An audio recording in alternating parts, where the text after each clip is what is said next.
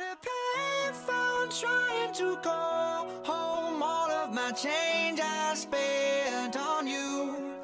Where have the times gone, baby? It's all wrong. Where are the plans we made for two? Yeah. I Hi everybody, this is Echo CSR Radio. CSR is short for Corporate Social Responsibility. We hope to get your attention by broadcasting news about vulnerable groups in developing countries.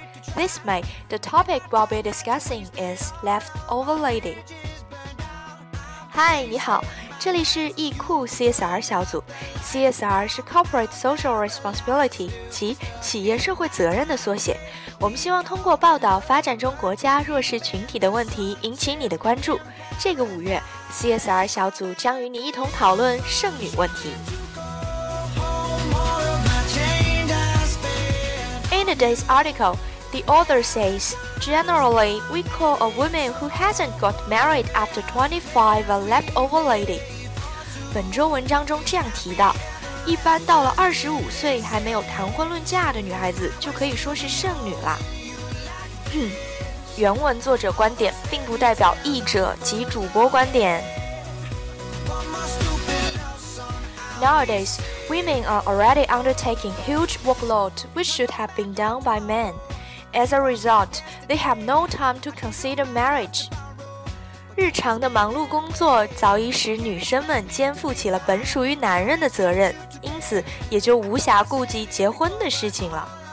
bridges burned down. I've wasted As a leftover lady, when every lonely night haunts you with increasing solitude, do you plan to make a change? Have you ever considered finding a boyfriend or husband? 每当夜晚来临，作为剩女的你， 举杯独酌的你，是否想要改变些什么？是否想过要找一个可以为你排忧解难的另一半呢？ baby, it's all wrong. Take a look at the real world, then you'll know the answer.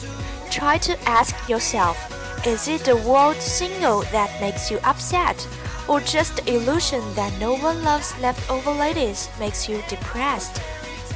看看外面的世界吧，然后你就会知道自己应该如何改变。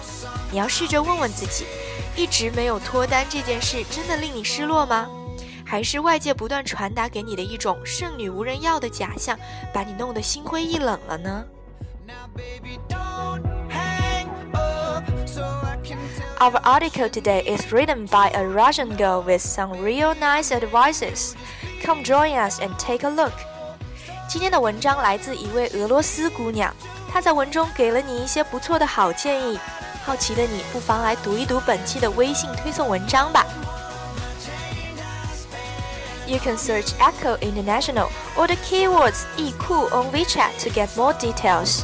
Also, please feel free to share opinions by leaving messages on our WeChat. We're looking forward to hearing from you.